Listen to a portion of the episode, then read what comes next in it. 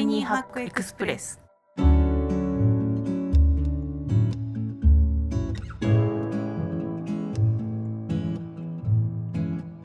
皆さんこんにちは。ライハッカージャパン編集長の遠藤です。こちらの番組はタイニーハックつまり小さなライフハックを紹介する番組です。ライフハッカージャパンの記事から行きや帰りの電車で聞きたくなる仕事に役立つライフハック音声版でお届けしています。今回一緒にタイニーハックを紹介してくれる仲間はこちらです。こんにちはライフハッカージャパン編集長代理の丸山です。よろしくお願いします。ライフハッカージャパン編集部の内藤です。よろしくお願いします。よろしくお願いしよろしくお願いしまます。はい、えー今日ご紹介する記事は自由な時間に働けるノンリニアワーク上司に認めてもらうにはという記事です。皆さん通勤なさってますでしょうか？あのこのポッドキャストの冒頭でも通勤中に聞いてください的なことを言ってるんですけれども最近ライフハッカーのツイッターで投票機能を使って皆さんにアンケート取ったら約半分の方がもうフル出社。されていると。電車混むわけだと。びっくりしました。まあ4月だからってところもあると思うんですけど、で少ないのが逆に2日から4日出社している人とか、週1出社している人っていうのが少なかったんですね。うんで2番目に多かったのが完全リモートワーク。なのでちょっとだけ出社してた人たちがみんなフル出社に戻ってきている戻ってこいじゃないのかなっていう傾向が見えました。そうですねあのあ IT 企業シリコンバレーの IT 企業も実はね出社しないと許さないみたいなイーロン・マスクとかあのメタとかも出社しなさいって言い出したりとかいうことだそうなんですけれども今回ご紹介している記事は、まあ、自由な時間に働けるコロナ時代は良かったな家からでとか時間とかもちょっとそんな縛られてなかったしあの働き方に戻りたいっていう人に どうするとそれを上司に認めてもらえるのかなっていうアドバイスでした。まあ、この記事の結論から言うと、まあ、上司の方との信頼関係とか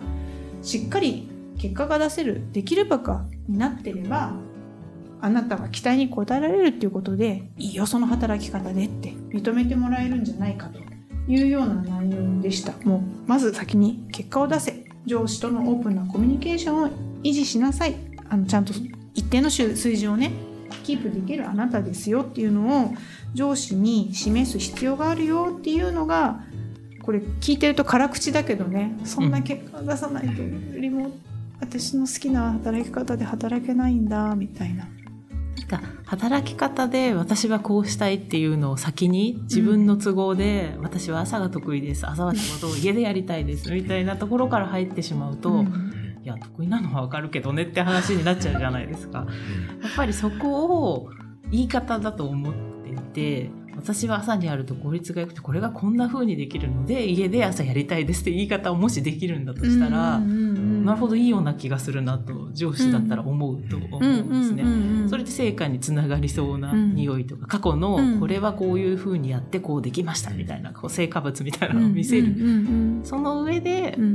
なんか自分勝手で言ってんじゃないぞっていうのをきちんとアピール、アピールする、うん。することで通りやすくなるんじゃないかなと。うんうんうんまあ、通りやすくもなるし、まあ、合理的なね、あなるほどねってなるですよね。なんか家が遠いからとか、うん。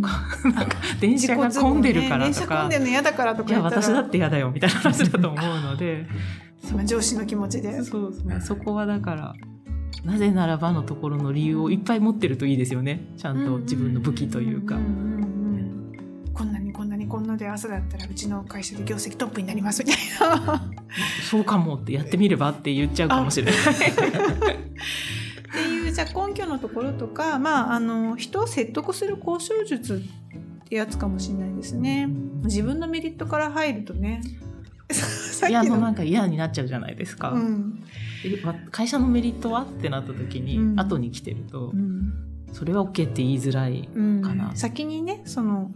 ご上司の方が OK って言いやすくなる理由の方から話した方がそうですよいいよねねっていう。ねできればそのデータとかを見せてねちゃんと。そうね。これだけやれてますみたいな、だといいですね。ですよね。でもさっきの「私って朝得意なんで」っていうのめっちゃ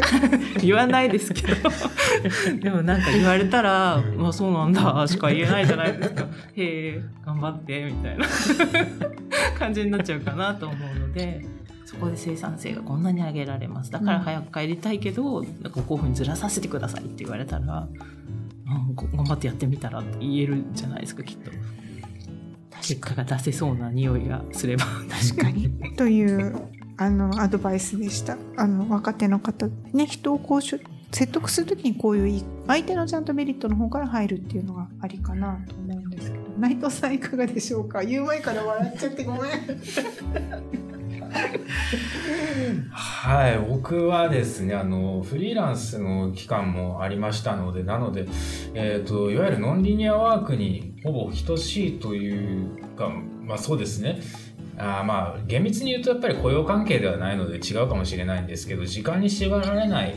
えー働き方をしていたこともありましてでこちらの記事だとそれがやはりこう自分のモチベーションであったりとかあの自分の、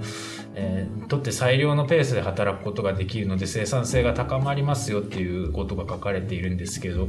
ちょっと必ずしもその限りではないなというのが僕のあの感じたことです。なのであのもう本当にあの時間の区切りがなくなることで生産性があの下がる人も世の中にはやっぱりいますので、はい、僕がそうでしたけどあの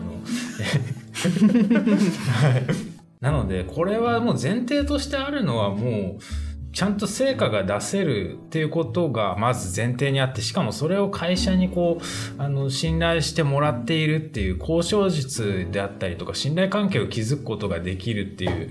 その人間としてもあの信頼をちゃんと置いてもらえているっていうことである種こうあの労働者として完成されてる人じゃないとちょっとこれはあの向かないんじゃないかとそれが前提でこういう働き方が提案できてそれが実現できるっていうことなんじゃないかと僕は思います。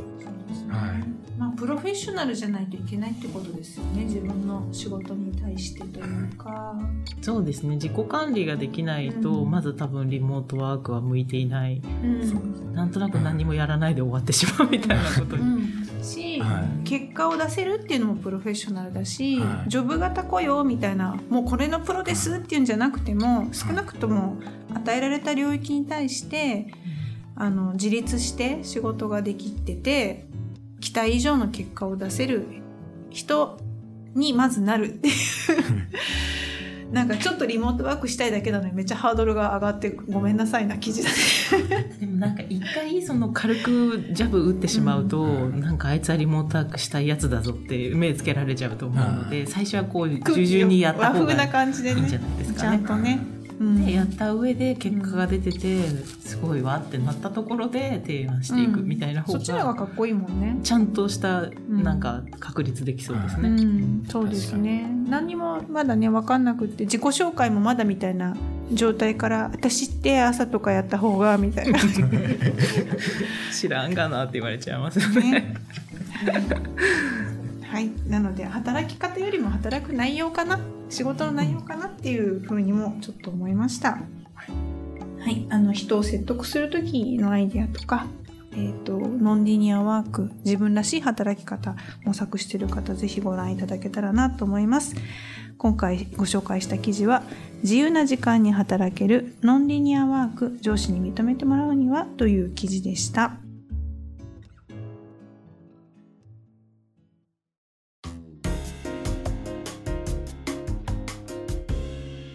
タイニーハックエクスプレスポッドキャスト版をお聞きの方は概要欄に記事の詳細がございます。ぜひご覧ください。